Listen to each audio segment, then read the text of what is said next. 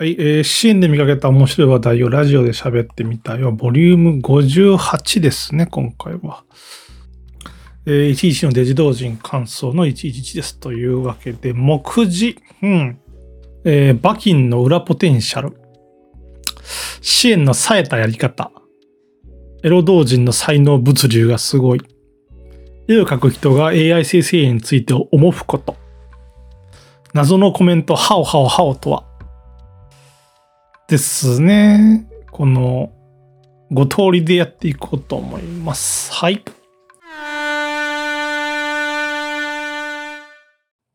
一つ目の話題、えバキンの裏ポテンシャル。これはまあ一つ目の話題だし、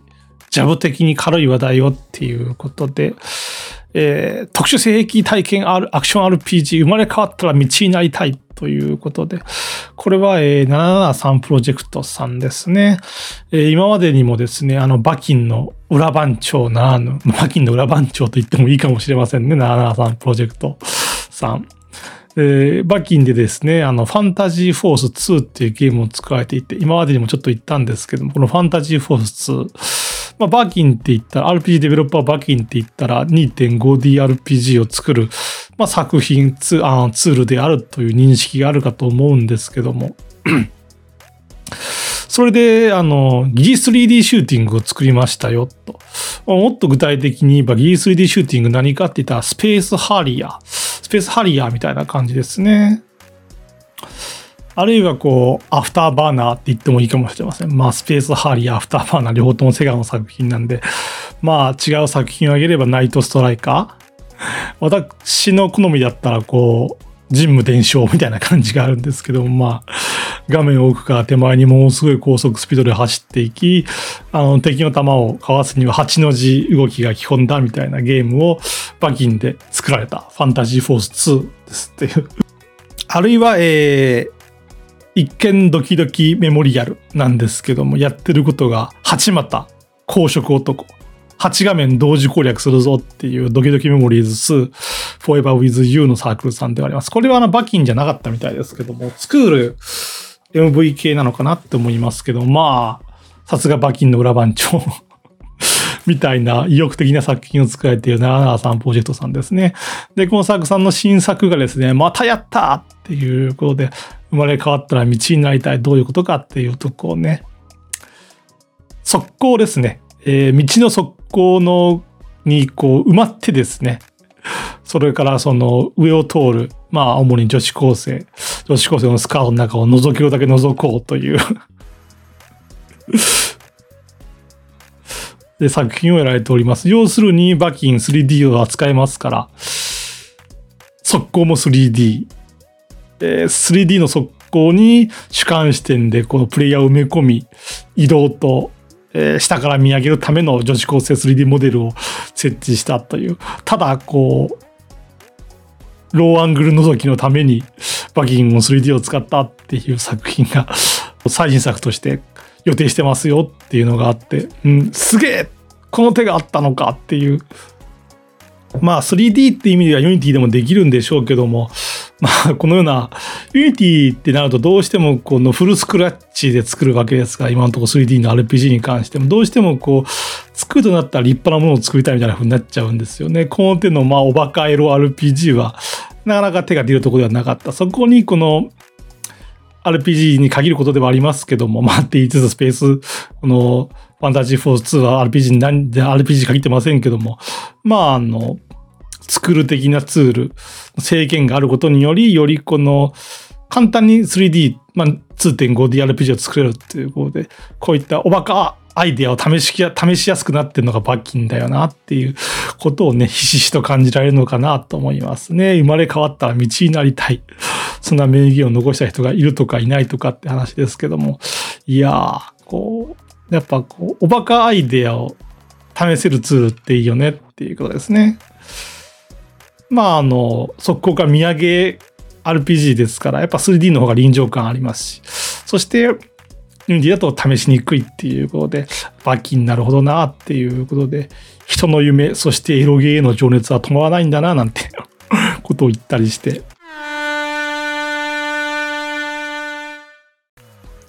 えー、その2支援のさえたやり方。最近ね、こう昔は言ってたんですけども、こう、支援の、有料支援でいかに稼ぐかみたいな、その、冴えたやり方っていうのを1年ぐらい前は言ってたんですけども、最近あんまやってなかったんでね、私の支援のフォロワーもうすぐ2000に行くぞっていうことで、再び検討みたいなことですけども、有料支援の冴えたやり方ですね。これは、えー、タワーミルクさんというサークルさんで、ドットエッジゲーム進捗、白鳥由美52なんて記事を書いてますけども、52っていうことがわかる通りですね。えー、もともとこう、白鳥由美っていう、この中学生だと思うんですけども、とんでもない爆乳の娘の色ドット作品を書かれている。これ DL サイトでも沢り由美ちゃん、作品ハラマセなんていう作品が出てますけども。で、これ支援の話でね、えー、毎月のように更新してます、更新してますっていう、こう、魅力的なデカパイイライラドットを見せつつやってるんですけども。でね、この更新してますっていうのはどういった報告、うん、見せ方をしてるのかって話してね。えー、最近まで気づかなかったんですけども、っていうのは、こう、各記事を見てもね、あの、ここから先は有料プラン3向けですっていうような、この、公開の仕方をしてないんですよね。でも有料プランは300円、一月300円のものがあると。えー、で、これどういうことかなと、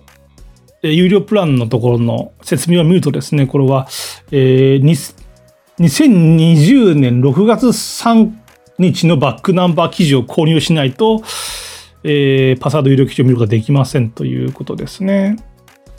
でですね、さらに言ってるのは累計300円ご支援で、あの、さらなるダウンロードパスワードを支援メッセージで配布しておりますということらしいですね。要するにですね、うん、一般で支援にある有料支援の形、毎月の記事でこう有料支援者が見れますよっていう範囲じゃなくてですね、一記事に、昔投稿した一記事にこう、集中させているんですよね。そこに行ってくださいと。で、見に行ってみるとですね、こう2020年6月3日って記事なんですけども、まあ、あの、追記に次ぐ追記でですね、えー、最終更新バージョンが2021年であったり、2024年であったり、2023年であったりと、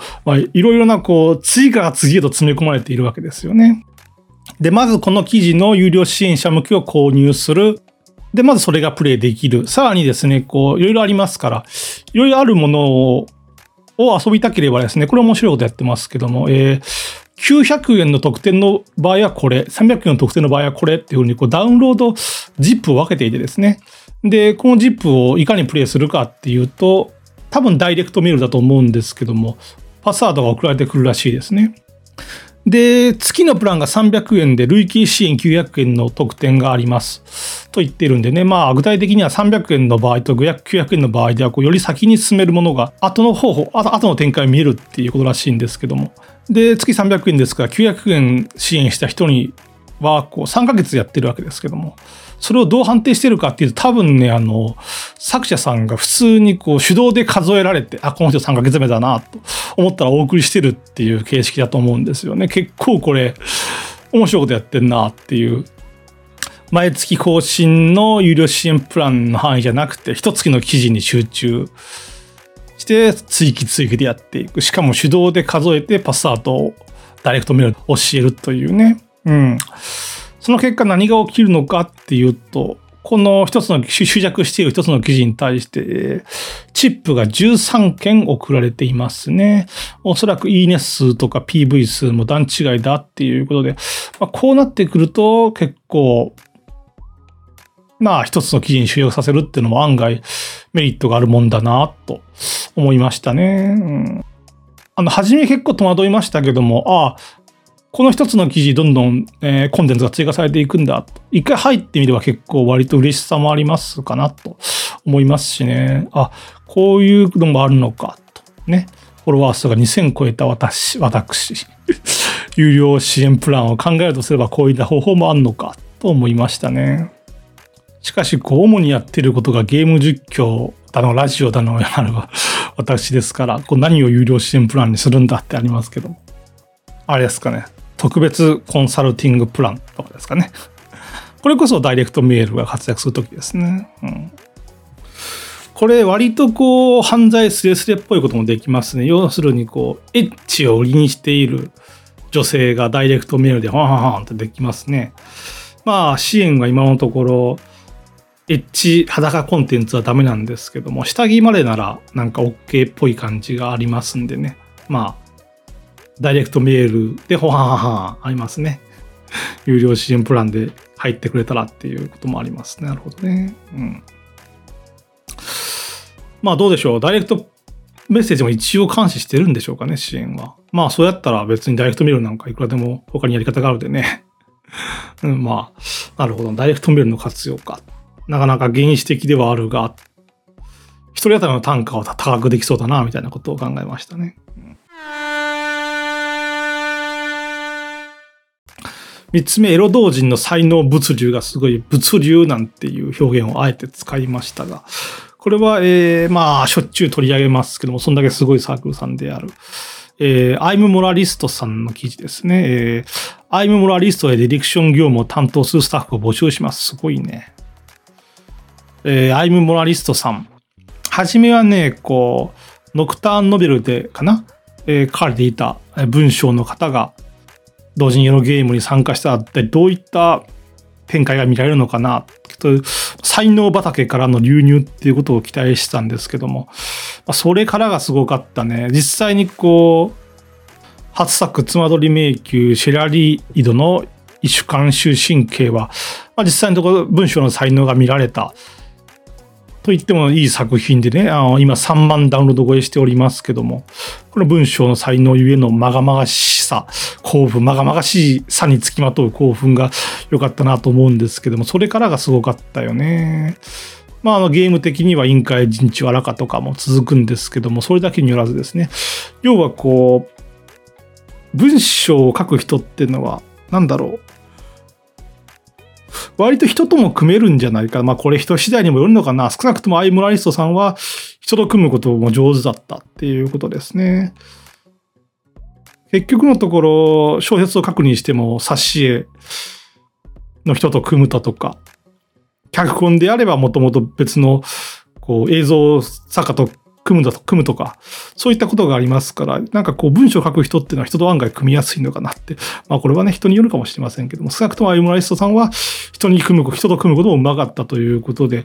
ゲーム作品としての数万ダウンロードを重ねつつですね、音声作品を出すわ、漫画は出すわ。で、この漫画の方もですね、まあ、1万ダウンロード超えがポツポツ音声でもやっぱ硬いね、5000とか言ってますね。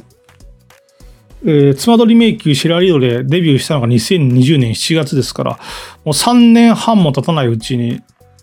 16作品ぐらいをリリースしてですね、まあそのほとんどが、ほとんど、まあ、ほとんどがですね、5000ダウンロード以上、まあ、中には1万ダウンロード以上ということで、まあまあまあ、すんげえなっていう活力だねっていう何方、活力だねっていうのを感じるんですけども。で、まあ、これが一人だったらもうバゲモンなんですけども、まあ、そのサークル規模が知れる文章も書かれていますね。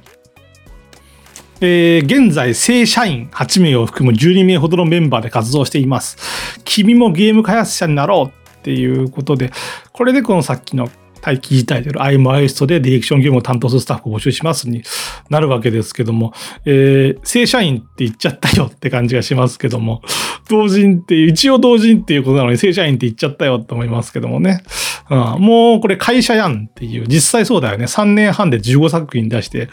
それが1万っていうかあれですよね。あの、ゲームだけに着目してると DA サイドだけで語りがちですけど、別に漫画とか、あの、ファンザとかもありますしね。あとゲームだけで、そう、ゲームでも言っても、こう、最近は HBOXJP みたいなスマホ版とかありますし、漫画だとあれですよね、ファンザだけじゃなくて、あれ、何？コミックシーモアだとかなんとか、最近こう、スマホビーティーなものもいっぱいありますからね。こう、RPG の CG 部分だけ抜き出して CG っぽくして、それらのところに提供するっていう、うん。あの、ちょっと他のが思いつかなかったんで、コミックシーモアだけ言いますけども、コミックシーモア実は、あの、親会社が NTT ソラマーレなんですよね。NTT 西日本なんですよね。なんて言うんですかね。ファンザはもちろんそうですし、DL サイトもですけども、こう、なんかこう、心ぐらい、我々はエロ同人を扱ってるから心ぐらいんだみたいなものがあったんですけども、普通に NTT とかやるんだっていうエロね、あの、コミックシューマー行くと思いっきりエロってますからね。それいかんだろっていう、一応この上場企業にもなんかエロを中心だと上場させないよっていうようなこう暗黙の暗黙の了解があったんじゃないのかと思うんですけども、第一、NTT ってインフラ事業者であってコンテンツもやんのかみたいな。ね、ちょっと政府寄りのインフラ事業者なのにとか思うんですけど、まあ、儲かるもんはこの、老いも若きも群がるということで、あの、ちょっと前に、今もやってるかどうかわかんないんですけども、ツタヤゲームズとか言ってね、ツタヤゲームズってソシャゲやるんですけども、まあ、そのソシャゲが大体 DMM ゲームズと一緒、要するにエロもあったっていうことで、あ、ツタヤもエロですかっていう、まあ、考えてみればツタヤとかもこう、受話のエロ DVD とかレンタルしてんだからやってるんですけどもね、うん、上場してるような、でかい、誰もが知るような会社が、老いも若きも、儲かるとなれば群がってんだなということで、まあ、わかるなと。音声作品、非自習ゲームの今、こう、勃興の時だ。第2の勃興の時だ。いや、本格的な勃興の時は今だっていうような感じでね、正社員8名を含む12名ほどのメンバーで、もう起業ですよね、こうなったらね、完全に。もうわかるんですけども、その規模感が伝わってくるような文章でしたね。ただここでこのアイムラリストさん儲けてまんなーって話だけじゃなくてね、そこで終わらせたくないのはですね、こう、このアイムラリストさん、この、ただ人数が大きくて規模が大きいだけじゃなくてね、特徴としてね、なんていうか、正社員8名って言いましたけども、その囲囲ってとか雇っている人の才能の使い方がうまいなってことも挙げられるのかなと思いますね。なんでかっていうと、あの、初めてユニティ作品を作りますよっていうのがあってまして、まあ、この時に気をつけなきゃいけないのは、初めてユニティユニティで作るわけですから、まあ、どれぐらいのことができるのか、あんまり規模が大きいことをして、規模が大きいこともしちゃいけないなと。ただ、ユニティとしてのメリット出したいなとか、そういったいろんなことが考えられると思うんですけども、そうやって出した初作品が苗床クリッカーなんですよね。まあこれ、基本価格が300円で、今割引90%割引で33円とか言ってますけども、DL サイトだけで4万9000ダウンロードのヒットをしておりますね。えー、初ユニティ作品ということを汲んでですね、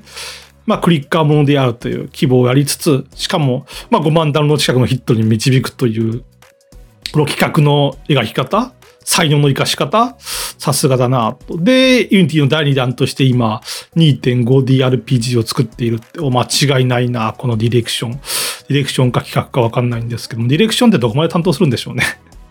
で、なんでね、こう、アイムライストさんのこの求人に酔った言い方をするんであれば、あの、君が、君もゲーム開発者になろうってのことですけども、それ以上の、単純にその末端として加わる以上の、なんか学べるものがありそうかなって思いますね。学ぶ気があるんであれば。と思いますね。まあ、言ってしまえばベンチャーっていうことですからね。正社員8名を含む12名っていうことは。まあ、なんでいいんでしょうかね。スクエアエニ X の末端として加わるよりは、こう、アイムラリストさんの一員として加わった方が、よりゲーム作ってるとか、現場で学べるものは大きそうな感じがしますよね。まあそうでしょうね。今、スクエアエニックスとかで作るゲームは50人とか、50人ぐらいとかあるんですかね？知らないんですけども。50人よりも5人関わった作品が数万ダウンロード売れた方が、俺がやった感とか感じがしませんかね？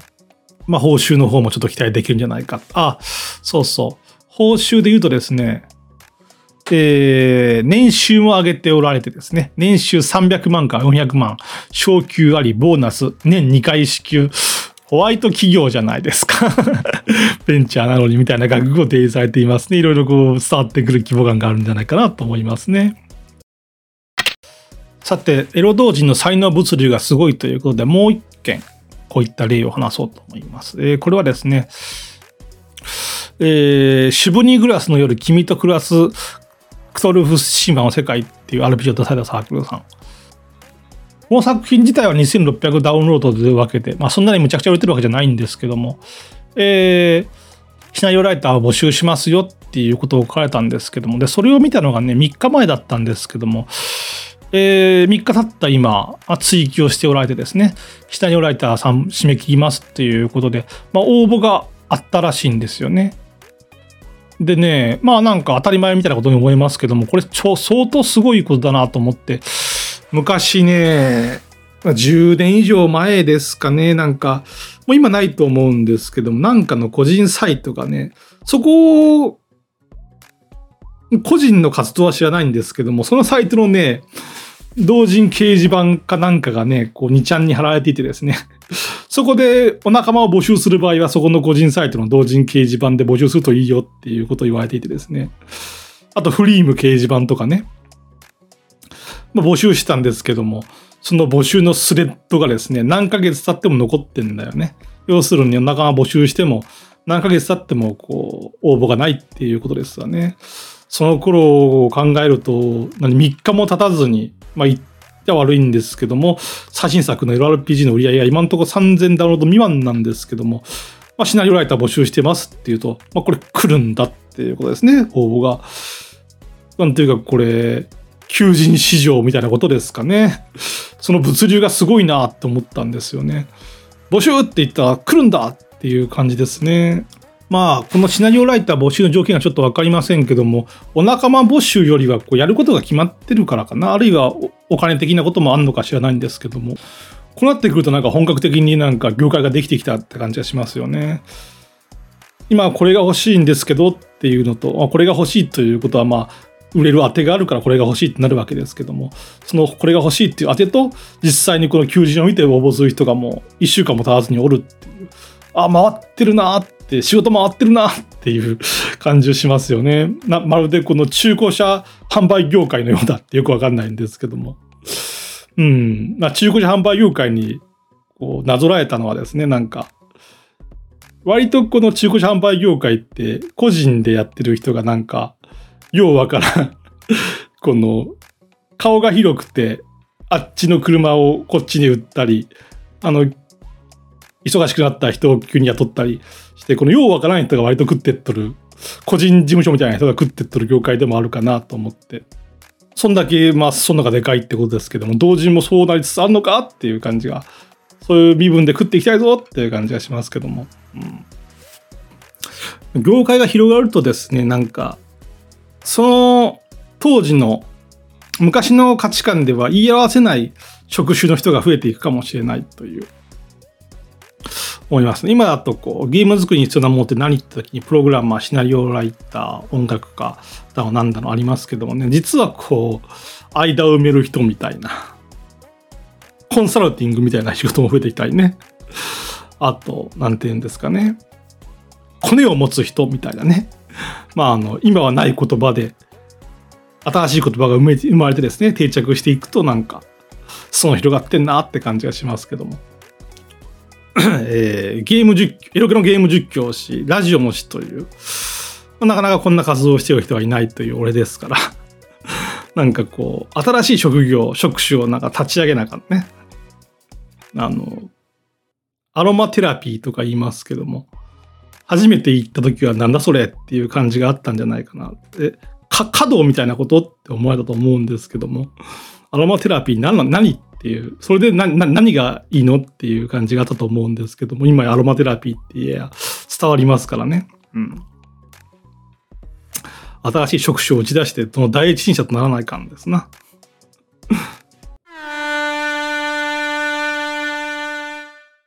これ先週言いましたかね、えー、絵を描く人が AI 生成について思うこと。まあ先週言ったかどうか覚えてないんですけども、これまあ続報みたいな感じなんですけども、前先週言ったとしてもね、えー、同人サークルエチボ、エチエチボで略してエチボなんですけども、そのイラスト担当の人の文章が面白いですね。えー、まあ経緯を述べますと、イラスト担当の人はですね、まあ、うっすらと AI 先生がまあ嫌いだったんですけども、ここ最近、こう、どちゃ、どちゃしこじゃないかと。AI ではそうどどどちゃしこじゃないかと。正直、こう、モチベをそがれつつですね、あの、絵師としては。実際 AI イラストが出だす絵は素晴らしいじゃないかと。認めたことにより道が開けたみたいな感じでしょうかね。まあ、あの、認めたことにより道が開けたっていうのが前回の記事でしたけども、それを言ったらコメント欄で、割とこう、叩かれてたんですけども、それでもこう書くんだっていう、その発見をね、認めたことによる発見を書くんだっていうですね、その発見とは何かっていうことですけども。えー、これがね、正直、絵を描かない人が AI 生成を触ったとしてもね、到底同じものは出てこないだろうなっていうような、うん、良い言葉で綴られていますね。言いましょうか、ちょっとあの、見出し的なところを。明暗をつけるというのは絵を破壊する行為である。うん。わかりますかね？明暗をつけるというのは絵を破壊する行為である。なるほどなこう、イラスト的に描いた後に明暗をつけるとなんか、イラストの線が死ぬみたいなことなのか、ディティールが変わっちゃうみたいなことなのか。これ、なんかす、そういう見方で見てるんだなっていうか、こう、絵師が見てる視点と疑似的にせよ同じ高さに立てる言葉だなって、あの、言葉がね、あの、絵師さんっていうことなんですけども、言葉で表現するのうまいなって思うんですけども。うん。まあ、ことほど作用にですね、下絵を描いた後に色を塗るっていうのはね、怖いんだって絵を描く人にとっては。ところが AI っていうのはもう怯えがないよねという色に関して。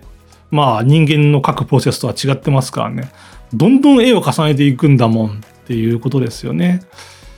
えー、まあ AI の綺麗な絵っていうのは要するにこう厚塗りであるっていうことなんですけども。じゃあ手書きで絵を描いてるやつも厚塗りしたらいいじゃんっていうふうに対してですね。えー、高度な塗りの代償って言ってますね。えー、この絵師さんはですね、厚塗りはできるんだけどもっていう感じで言ってますね。えー、時間は思ってたよりはかからないものの、とにかく精神力の消耗がものすごいっていうことなんだって、こう厚塗り絵っていうのは、さっき言ったこう明暗をつけるっていうのは絵を破壊する行為であるということで、気にかけながら描く部分が多いっていうことですかね。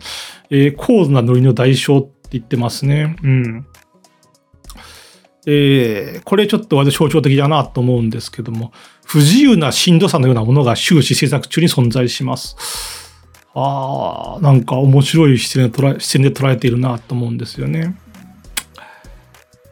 厚塗りをしていくということは密度、精度を上げていくということですから、不自由なしんどさがあるんだっていう。逆にこう色がシンプルであれば自由に描けていいなっていうことなんですね。こうどうやっていわゆる記号的なイラスト的なものを描いているのかどこに楽しさを覚えているのかっていうのはこう絵を描き手がですね絵を描いている時のライブ感までライブ的な心情まで伝わってくるような文章でああいいな面白いなと思ったんですけども、うんまあ、このような文章を書ける時点でですね絵に対してこうだいぶ普段からこう向き合っているんだなってことが伝わってくるかなとわかるかなと思うんですけどそんな S さんがですね、AI に対してこんなことを書いてくれるっていうのが面白い読み物になっているなと思いましたね。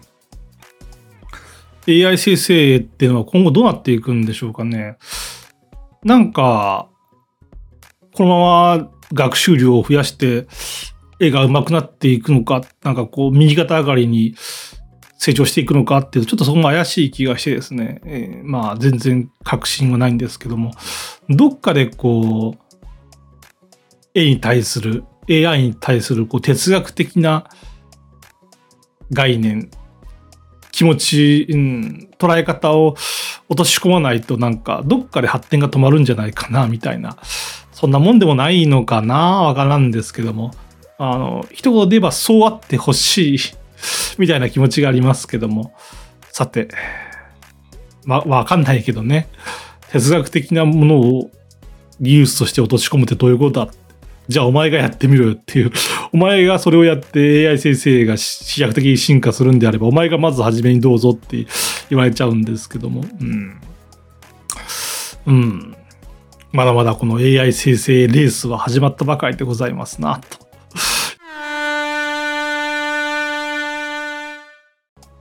え、最後の話題、えー、ちょっとこれ面白い話題なんですけども、謎のコメント、ハオハオハオとはということですね。ハオハオハオっていうのはこう、中国のこの好きっていう字を3つ重ねて、ハオハオハオなんですけど。えー、これは YouTube さんというサークルさんですね。えー、ハオハオは何を基準としてコメントを残すのかって記事を書かれていますね。どういうことかっていうと、経緯を述べればですね、あの、なんかコメント欄で、まあ中国人の人だと思うんですけども、なんかハオハオってだけ書いて終わるコメントがたまに見るんですよね。で、これは何なんだっていうことをおっしゃれているんですね。うん。あの、これは何なんだっていう雑行だけで記事は終わってますけども、そのコメント欄で割とこの驚きの事実が 発覚しており、えー、コメント欄の中国人曰く、えー、それは中国の口癖です。大体にはネット上のミームですということを言っていますね。まあ、あの、好きと書いてハオって言ってるんだから悪い意味じゃないとは思ってたんですけども、なんて言うんですかね。砕けた感じのネットスラングで書かれると、こう、翻訳ですら引っかからないってことってあるよねっていう うん。実際にグハオハオハオで Google 検索してみたらですね、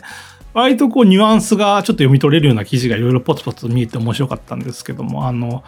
ハオはもちろん言いますし、ハオハオって2回までは普通に言うらしいんですよね。そして1回のハオやったらまあ A みたいな意味なんですけども、2回言うとね、あの、ちゃんととか十分にって意味になるらしいんですよね。で、あの、はははおって3回はね、普通言わないんだって、言わないがゆえに、それを言うことがネットスラングになるみたいな、親しい人に使うみたいな感じ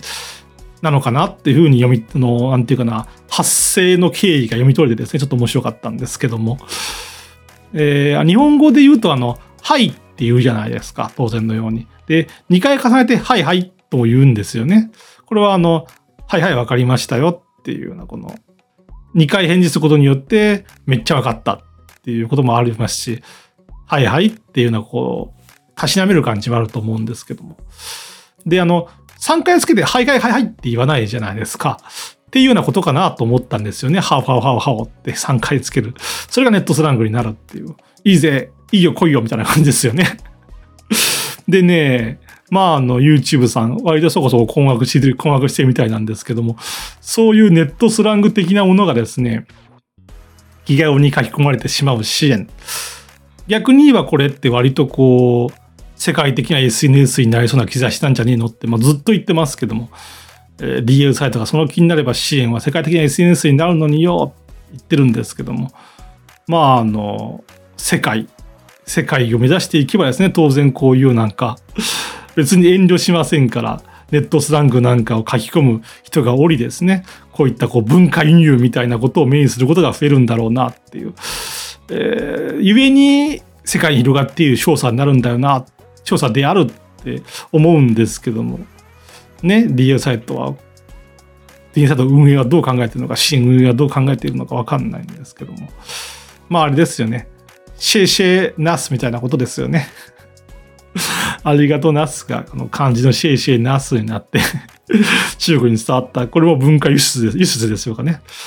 こういったことを見て取れるといいんじゃないかなと。で、今週もう一件目にしたのはですね、要するにこの、わからない中国語で困惑っていう話題なんですけども、えー、んだば工房さんのえー、なんかこう、英語と中国語で書いてあるんでわかんないですね。Requests for English Speakers、えー、中国語わかんない。要求解閲中文。日本語圏外の方へという記事ですね。要はですね、こう、こう書かれていますね。文化や言語の壁を越えて私どものゲームを遊んでいただいていること、とても嬉しく思っております。ありがとうございます。とても申し訳ないのですが、私どものゲームには英語、中国語を正しく理解できる人間がおりませんというアナウンスをしておるんですよね。これね、割とこう、分水嶺なところに立っているなと思いましてね。うん。あの、これが悪い方向に転がればですね、あの、外国ユーザーは分からんことばっかりを言うと、あの、対応コストがかかってしょうがないとも言えるんですよね。うん。ただ、こう、意味を見ればですね、こう、外国の人にも遊んでもらえるなんて嬉しいことだなってのがありまして、えー、この分水で気持ちがどうどっちに転がるか、転がるかっていうのは結局のところ、まあ、あの、利益に還元できるのかって話なんですよね。あの、外国人が突如わっと押し寄せた観光地。それでこの、対応できないもんで、外国人は害悪だとなってしまうのか、あの外国人ばっかりおってやってなるのかっていうと、まあ、外国人がめっちゃ金落とすんであれば、その金、その落とした金でまたスタッフを雇って対応すればいいことであって、コストにこう押しつぶされて、もう嫌ってなるのかどうか、それとも利益に還元できて、こう、組み込めて、あの、流れに組み込めていけるかって、これは分数例だと思うんですよね。今、支援は、そこの分水嶺にあるのかな、という気がしてるんですよね。うん。でですね、これをですね、各ユーザーに対応をこう任せてるからコスト問題が問題になるんであって、なんかこううまく言えないんですけども、これって支援公式がこうまとめて対応することじゃないのかなと。前も言ってますけども、あの、生工房さんもそうなんですけども、日本語、中国語、英語で記事をわざわざ多分自動翻訳したと思うんですけども、貼り付けてるんですけども、あの、何度も言ってるんですけども、支援上にこの言語ボタンをつけろよと。日本語で書いたものがこう、英語、中国語にこう、ボタン切り替えたら、それが自動で切り替わるようにしろと。API 走らせて。まあ、これは些細な例ですけども、そういった風にですね、支援大元が対応してくる例を、対応してくれるなんか些細なところ例を増やしてくれたらですね、コストも割と、こう、各サークルのコストも減っていけるんじゃないかなと思うんですよね。うん。思ってみれば空手落ちみたいな話じゃないですかね。あの、DL サイトは作品登録時にこう、多言語版を登録してくださいと。みんなで翻訳みたいなプロジェクトでやったり、あの AI 翻訳とかでもいいですよみたいな公式ページを作っているんですよね。え当然のようにそうなればですね、こう海外ユーザーが増えてどうなるかっていうと、支援の方に問い合わせが来るよね。で、海外ユーザーの対応は、対応がコストがかかって困っちゃうっていう事態は当然起きてくる。で、このことに対して、なんでこう各サークルに対してコスト丸投げしちゃってるんだっていう、そこも支援公式である程度対応してくれたらコスト減るのになっていう、まあ、まとめて対応することによって、あの、あっちのノウハウもこっちに使えるってこともありえますからね、公式がやるんであれば。そうすればですね、こう、観光地のオーバーツーリズム問題じゃないですけども、コストを低くして利益を上げられて、こう、利益還元の流れにしていけるのになって思うんですけども。なんだ、DL サイト、支援運営はこう、ビジネス下手ばっか、ビジネス下手ばっかりかっていう感じがしますけども。言うだけはね、たやすいからな。うん。ということで、まあ、あの、私はこう、ずっと前からシーンが世界的 SNS になる素養があるんだよってことを言っていたら、言ってるんですけども、早く気づけっていう感じがしますけどね、早く気づけというか見逃すのかって感じがしますね。うん。個人的にはピクシブってすごいなと思っていて、なんでかっていうと、まあ、今やピクシブにこう、英語も中国語も台湾もまあ、ユーザーがいてですね。あこれはいわゆるこう世界的に SNS、影の、まあ、R18 の分野ですから、影の世界的 SNS, SNS じゃないかと思ってんですけども。あの、最近のピクシブの動きを見るに、当の日本が 日本人がそこから外されてんだよね。なんでかっていうとクレジットカード規制で。ということで、世界的 SNS になるってのはいかに大変か。そしてそのその位置を、位置を取ってもなんか自ら手放すやつもおるな、みたいなね。狙っていきましょうよっていうあの、ピクシブがそうなように、このオタク分野で全然こう、できることなんですからねっていう話でしたね。うん。あの、AI 先生、さっきの AI 先生の絵師さんが、いや違う手書きの絵師さんが AI 先生を触った時の言葉が素晴らしいのは、あの、絵師さんの視点と、絵を描かない人の視点を疑似的にた同じ高さにできるか、立たせてくれる言葉があるなって言ったんですけども 私のこの言葉は私が見ている視点を、